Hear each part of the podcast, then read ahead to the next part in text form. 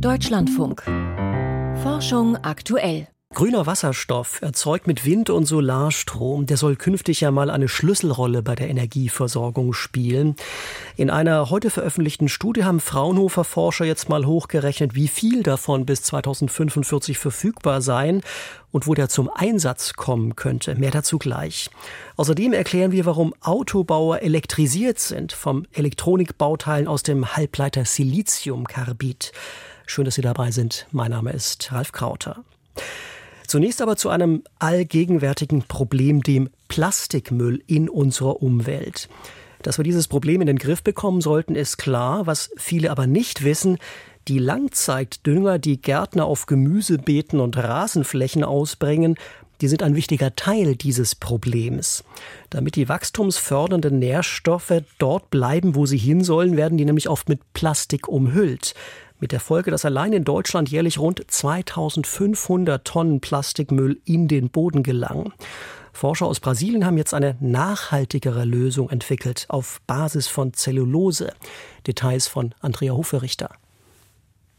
Gartenfans wissen sie sicher zu schätzen, die sogenannten Langzeitdünger oder Düngerdepots, die etwa am Rasen oder Blumentopf eine lang anhaltende Wirkung entfalten sollen.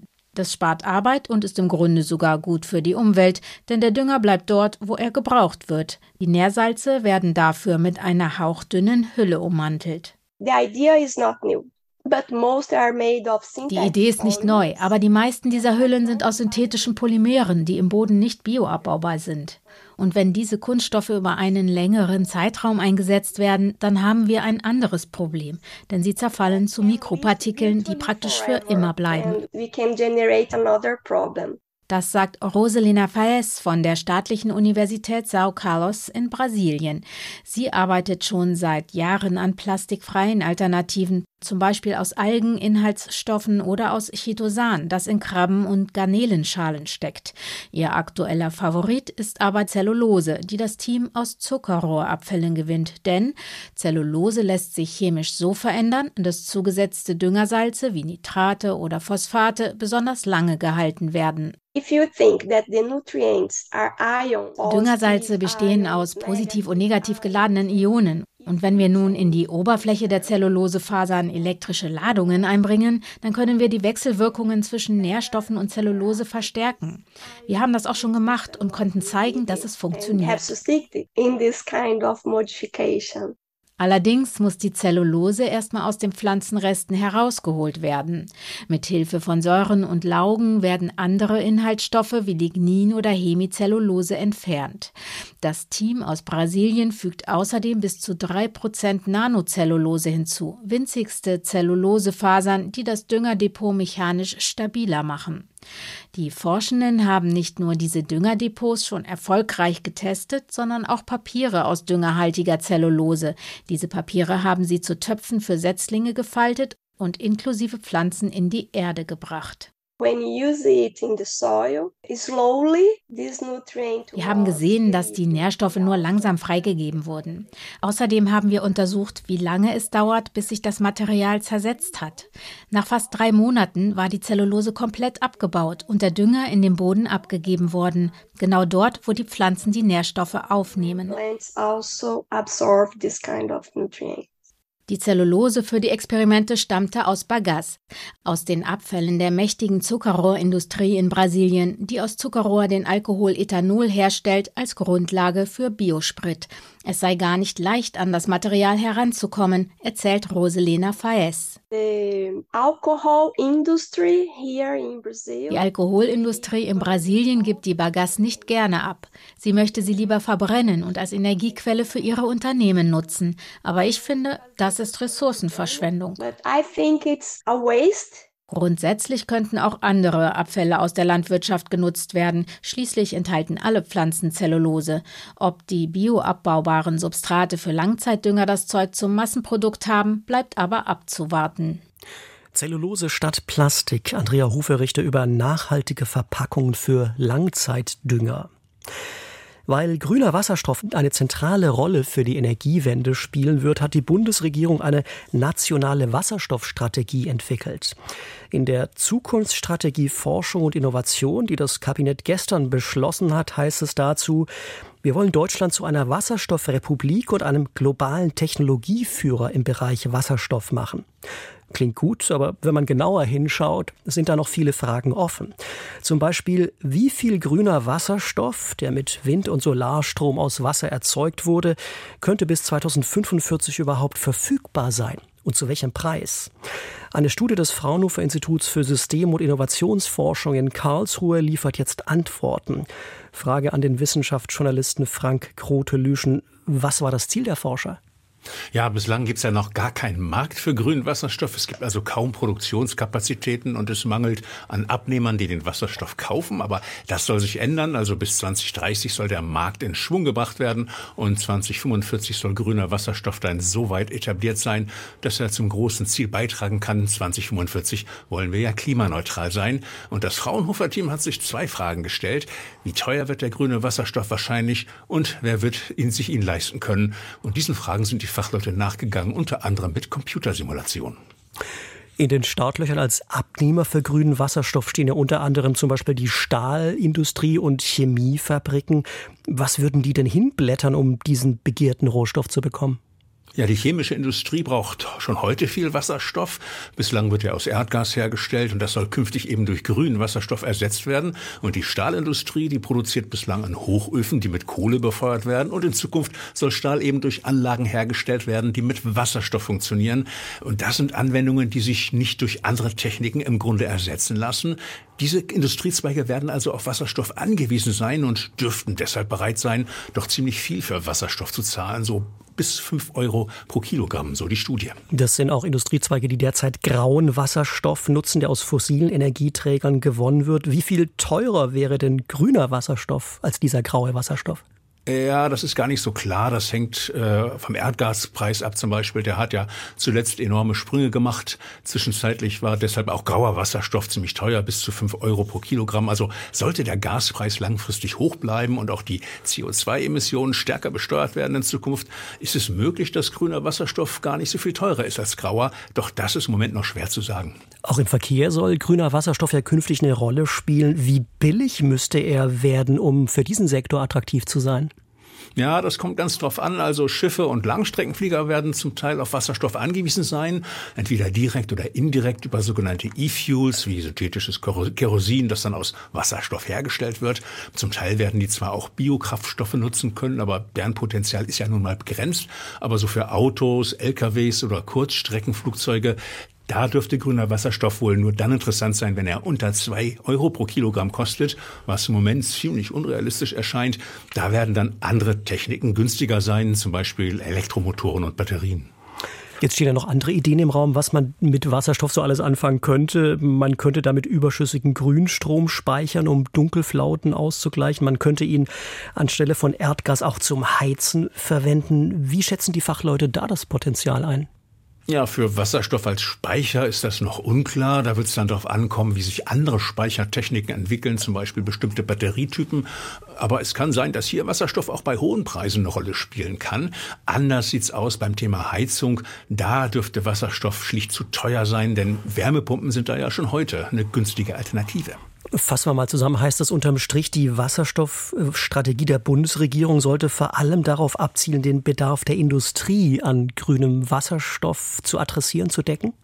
Ja, danach sieht's laut aktueller Fraunhofer-Studie tatsächlich aus, denn manche Industriezweige in Deutschland werden grünen Wasserstoff unbedingt brauchen, und zwar gewaltige Mengen. 2045 so circa 10 Millionen Tonnen pro Jahr. Also zum Vergleich, heute werden in Deutschland pro Jahr knapp 2 Millionen Tonnen an grauem Wasserstoff hergestellt. Da aber nun kaum davon auszugehen ist, dass die Produktionskapazitäten bis 2045 stark hochgefahren werden, dürfte grüner Wasserstoff ein knappes Gut bleiben und dementsprechend teuer. Und die Nachfrage der Industrie, die dürfte die Preise hochhalten. Die anderen Sektoren wie der Verkehr werden sich mit dem begnügen müssen, was da übrig bleibt, beziehungsweise werden auf andere klimaneutrale Techniken ausweichen. Das wird dann schlicht und einfach günstiger. Frank Rotelüschen über Prognosen zu Entwicklung von Angebot und Nachfrage für grünen Wasserstoff. Vielen Dank dafür. Die meisten Autos werden künftig also Elektromotoren haben und keinen Wasserstoff oder synthetische Kraftstoffe verbrennen. Und um den Vormarsch dieser E-Cars zu beflügeln, setzen die Hersteller jetzt verstärkt auf Elektronik aus dem Halbleiter Siliziumkarbid. Der US-Chip-Hersteller Wolfspeed verkündete vergangene Woche ja, dass er im Saarland eine der weltweit größten Halbleiterfabriken dafür bauen will, gemeinsam mit dem deutschen Autozulieferer ZF. Für unsere Autorin Ines Rutschmann war das Anlass, mal nachzufragen, was hinter dem Hype um Siliziumkarbid-Chips steckt. Elektronikchips auf Basis von Halbleitern enthalten Myriaden winziger Schaltkreise und Bauelemente. Diese Chips können rechnen, Geräte steuern, Daten speichern. In der Leistungselektronik kommen sie auch zum Einsatz, um Strom zu wandeln. Damit zum Beispiel der Gleichstrom aus Photovoltaikanlagen ins Netz eingespeist werden kann, zerhacken Stromrichter die Spannungskurve förmlich. Aus dem resultierenden Wechselstrom wird wieder Gleichstrom erzeugt, der Züge und Elektroautos antreibt und Batterien lädt. Die Chips in Stromrichtern bestehen heute überwiegend aus hochreinem Silizium. Doch das dürfte sich ändern, denn Halbleiter aus Siliziumkarbid einer Verbindung von Silizium und Kohlenstoff versprechen mehrere Vorteile, erklärt Marco Jung vom Fraunhofer Institut für Energiewirtschaft und Energiesystemtechnik. Gegenüber Silizium habe ich ganz klar die Möglichkeit, dass ich höhere Schaltfrequenzen generieren kann in Stromrichtern, was dann wiederum dazu führt, dass ich zum Beispiel kleinere magnetische Bauteile einsetzen kann. Ich habe die Möglichkeiten, eine bessere Effizienz zu erzielen beim Stromrichter mit Siliziumkarbidhalbleiter gegenüber Silizium. Heißt, dass ich zum Beispiel mir auch im Bereich Kühlung Einsparungen vornehmen kann. Marco Jung leitet an dem Fraunhofer Institut in Kassel die Abteilung Stromrichter und elektrische Antriebssysteme. In einem Forschungsprojekt hat er einen Wechselrichter für Solarparks mitentwickelt, den die süddeutsche Firma Carco New Energy heute in Serie produziert. Das Gerät wiegt mit rund 80 Kilogramm ein Viertel weniger wie vergleichbare Geräte auf Basis von Siliziumhalbleitern. Das erleichtert den Installateuren die Arbeit. Der Wirkungsgrad beträgt 99 Prozent, ein Spitzenwert.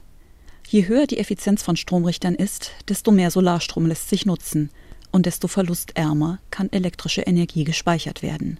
In Batteriekraftwerken wie Heimspeichern. Trotz seiner Vorzüge setze die Energiebranche Siliziumkarbid bislang allerdings nur vereinzelt in Stromrichtern ein sagt Marco Jung. Der Nachteil von Siliziumkarbid aktuell ist halt, das Material bedeutend teurer. Das heißt, den Benefit in Form von auch Kostenreduzierung infolge von Materialeinsparung hängt natürlich auch ganz klar auf der Systemebene. Aber dadurch, dass wir ja ganz große Treiber haben wie die Elektromobilität, das heißt, da werden hohe Stückzahlen benötigt, sorgt natürlich auch dafür, dass die Kosten auch sich reduzieren. Autobauer weltweit wollen Halbleiter aus Siliziumkarbid künftig vermehrt in Elektroautos einbauen, weil sie die Wandlungsverluste beim Laden und Entladen der Batterie verringern. Das senkt den Stromverbrauch und steigert die Reichweite.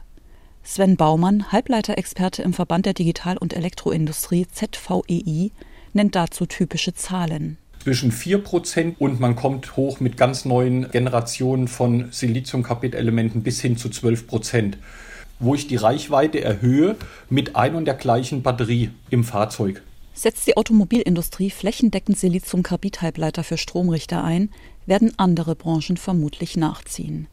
Denn in großer Menge produziert, sinken die Kosten stark und der Einsatz wird in weiteren Anwendungen wirtschaftlich. Sven Baumann zählt auf wir reden hier eigentlich von Dingen wie Wind, Photovoltaik, Batteriespeicher, Wasserstoffelektrolyse. Genauso reden wir aber auch von Elektrocharging, Wärmepumpen, Brennstoffzellen und so weiter. Dort wird das sicherlich mit Verwendung finden, Siliziumkarbid. Der Ausbau der Produktionskapazitäten ist weltweit im Gange. Analysten schätzen, dass sich der globale Umsatz mit Siliziumkarbid-Halbleitern bis 2030 auf 10 Milliarden US-Dollar erhöhen wird. Das wäre eine Verzehnfachung. Die neue Chipfabrik im Saarland soll 2027 in Betrieb gehen und eine der weltweit größten für Siliziumkarbid-Elektronik werden. Ines Rutschmann über eine relativ neue Halbleitertechnologie als Turbo für die Energiewende. Die Corona-Pandemie interessiert bei uns ja gerade kaum noch einen. Das ist völlig okay, aber weil die nächste globale Seuche nur eine Frage der Zeit ist, wäre jetzt also drei Jahre nach den ersten Covid-19-Fällen in Deutschland, natürlich auch ein guter Zeitpunkt, mal kritisch Bilanz zu ziehen und zu fragen, was sollten wir beim nächsten Mal besser machen. Beim Kongress der Deutschen Gesellschaft für Krankenhaushygiene hat man das vergangene Woche getan. Und Volkert Wildermuth hat für uns zugehört. Dass wir mit neuen Krankheiten konfrontiert werden, ist unvermeidlich. Dank der Erderwärmung hat Dengue schon Frankreich und Kroatien erreicht und bei Blutspendern findet sich auch in Deutschland gelegentlich schon das Westnil-Virus. Und das sind nur die bekannten Erreger, meint der Virologe Jonas Schmidt-Chanasit vom Hamburger Bernhard-Nocht-Institut für Tropenmedizin. Wir entdecken jedes Jahr hunderte von neuen Viren. Und dafür jedes Virus sagen zu können, also hier besteht ein pandemisches Potenzial, das ist eine große Herausforderung. Aber genau das Entscheidende ist eben die Reaktionszeit. In der Pandemie haben viele Länder die Laborkapazität aufgebaut, neue Viren nachzuweisen, zu sequenzieren. Doch aus den Genomdaten allein lässt sich nicht ablesen, welche Viren wirklich Pandemiepotenzial haben. Das lässt sich erst bei kleineren Ausbrüchen abschätzen. Trotz aller Probleme im Land habe China Corona schnell erkannt und der Welt wichtige Daten geliefert, so Jonas Schmidt-Chanasit. Man muss sich wirklich nicht mal vorstellen, dieses Virus wäre in Myanmar oder auch in Laos aufgetreten. Also es geht hier um die Stärkung der Gesundheitssysteme in den Ländern des globalen Südens. Das ist meines Erachtens die beste Pandemievorsorge. Ein Ausbruch mit Pandemiepotenzial schnell erkennen ist der erste Schritt.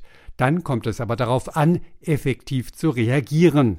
Ein Plus in Deutschland waren die vielen Kooperationsnetzwerke, die zwischen Kliniken, aber auch zum Beispiel mit Feuerwehr oder Bundeswehr entstanden sind.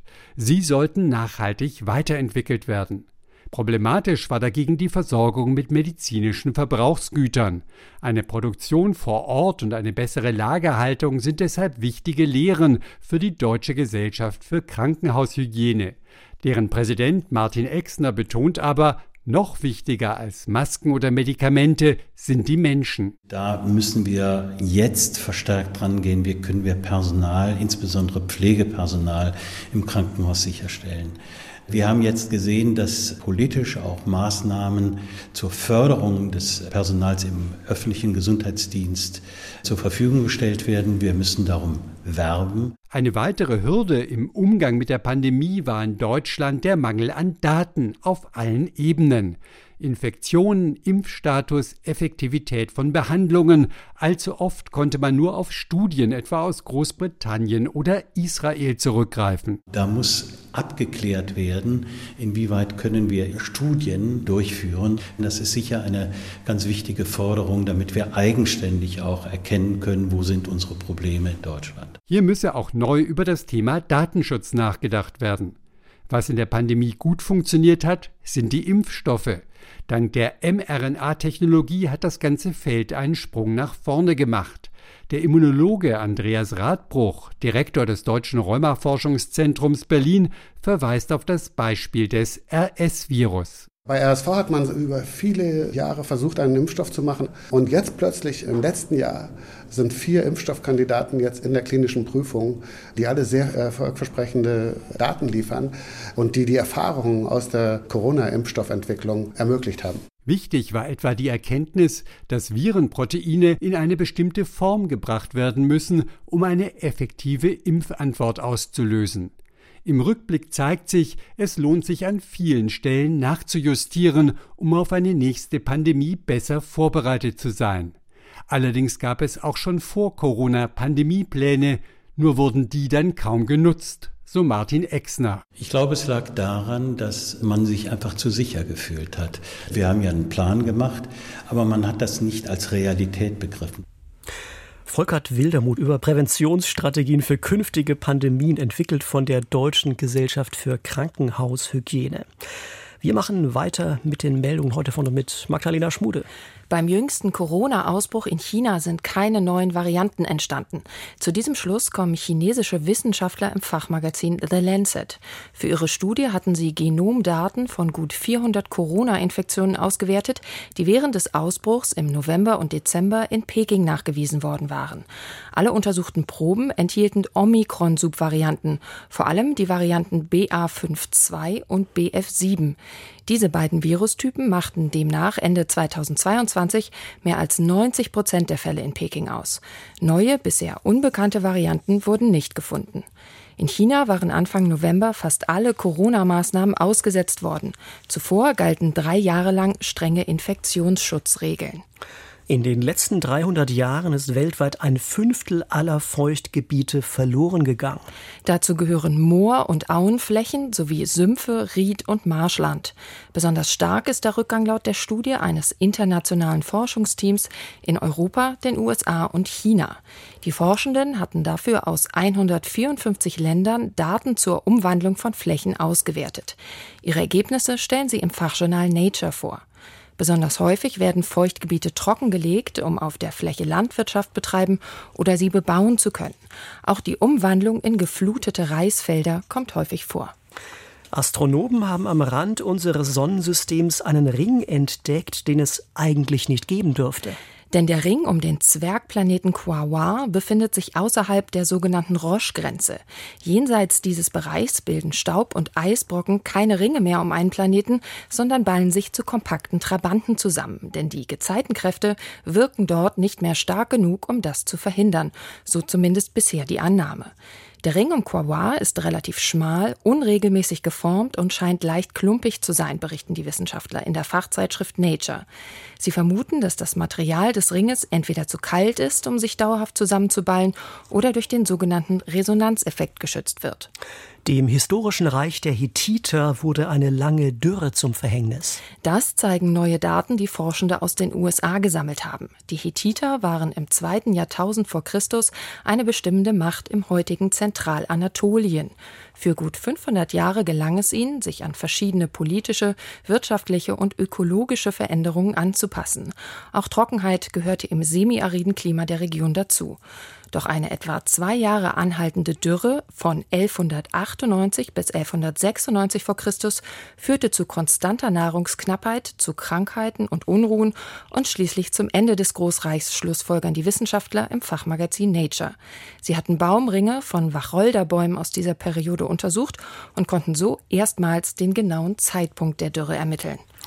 Söhne aufzuziehen kostet Schwertwalweibchen mehr Energie als die Aufzucht von Töchtern. Der Aufwand ist für die Mütter über Jahre hinweg so groß, dass sie deutlich seltener weiteren Nachwuchs bekommen. Mit jedem geborenen Sohn sinkt die jährliche Wahrscheinlichkeit um 50 Prozent. Das berichtet ein internationales Forschungsteam in der Fachzeitschrift Current Biology. Der Effekt hält auch an, wenn die Männchen erwachsen sind und nicht mehr gesäugt werden. Die Gründe dafür sind noch unklar. Eine mögliche Erklärung, weil Töchter in der Gruppe zu Konkurrentinnen für die Mütter werden, bevorzugen diese ihren männlichen Nachwuchs und kümmern sich intensiver um die Söhne. Für die Studie hatten die Wissenschaftler eine Schwertwalpopulation im nordöstlichen Pazifik untersucht. Vielen Dank für die Meldung. Magdalena Schmude war das. Sternzeit, 9. Februar. Die vergessenen Meteorprozessionen. Einige Minuten lang sind rund zehn glühende Objekte zu sehen, die hintereinander auf derselben Bahn über den Himmel ziehen, leuchtende Spuren hinterlassen und Funken sprühen. Dies war heute vor 110 Jahren am Himmel über Nordamerika zu beobachten. Manche Menschen waren fasziniert, andere verängstigt, manche wähnten das Ende der Welt nahe. Was da über das Firmament zog, war eine Meteorprozession, wie Fachleute sagen. Dabei streift ein kosmischer Brocken die Erdatmosphäre. Dies führt dazu, dass er nicht schnell verglüht, sondern für längere Zeit durch die höheren Atmosphärenschichten zieht. Die Überreste stürzen nicht ab, sondern prallen zurück in den Weltraum. Nach der Analyse der Bahndaten wurde damals spekuliert, ob womöglich ein winziger Asteroid in die Atmosphäre eingetreten ist, den die Erde für kurze Zeit als Mond eingefangen hatte. Aber das lässt sich nicht mit Sicherheit sagen. Meteorprozessionen sind äußerst selten. Nur drei Ereignisse dieser Art sind gut dokumentiert, zuletzt eben im Jahr 1913. Die Erscheinung im Jahr 1860 animierte etliche Künstler. Der amerikanische Landschaftsmaler Frederick Church beobachtete das Phänomen und hielt es auf einer Leinwand fest. Der Poet Walt Whitman war derjenige, der in einem Gedicht erstmals von einer merkwürdigen, riesigen Meteorprozession sprach. Beide haben die damals viel Aufsehen erregende Leuchterscheinung vom US-Bundesstaat New York aus gesehen. Die Zeitschrift Scientific American schwärmte vom größten Meteor aller Zeiten. Das war's für heute von Forschung aktuell. Ich danke fürs Zuhören. Machen Sie es gut. Am Mikrofon war Ralf Krauter.